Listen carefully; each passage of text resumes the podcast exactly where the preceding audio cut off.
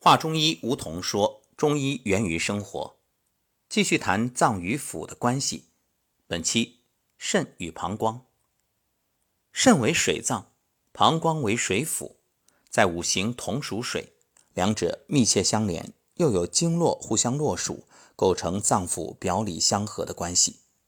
肾司开合，为主水之脏，主津液，开窍于二阴。膀胱贮存尿液，排泄小便，而为水府。膀胱的气化功能取决于肾气的盛衰，肾气促进膀胱气化津液，司关门开合，以控制尿液的排泄。肾气充足，固摄有权，则尿液能够正常生成，并下注于膀胱贮存而。不漏泄，膀胱开合有度，则尿液能够正常的贮存和排泄。肾与膀胱密切合作，共同维持体内水液代谢。肾与膀胱在病理上相互影响，主要表现在水液代谢和膀胱的助尿和排尿功能失调方面。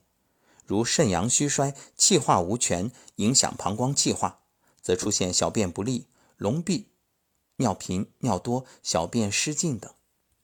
那什么叫隆闭呀？笼闭就是尿量减少，排尿困难，小便闭塞不通。笼呢是指小便不利，点滴短少；闭呢是小便不通，点滴不通。那相对来说啊，笼这个病情轻一点，闭呢病势较急。笼闭是因为肾脏和膀胱功能不利导致的这种情况。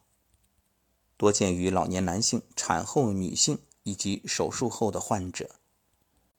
肾经为人体十二经络之根，所以养护肾经啊，你可以用脚跟着地走路，但是不要贪多，不要着急，因为欲速则不达。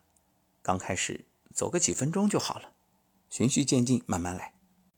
好，那说完肾与膀胱的关系。我们这一节呢也就讲完了。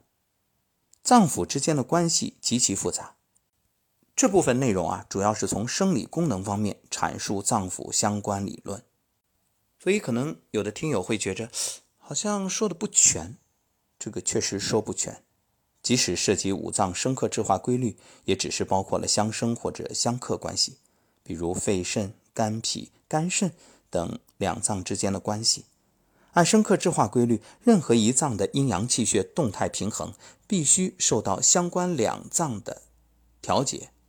比如木克土，必须在土能生金、金能克木的条件下，才能保持木疏土、土得木而达到的正常生理状态。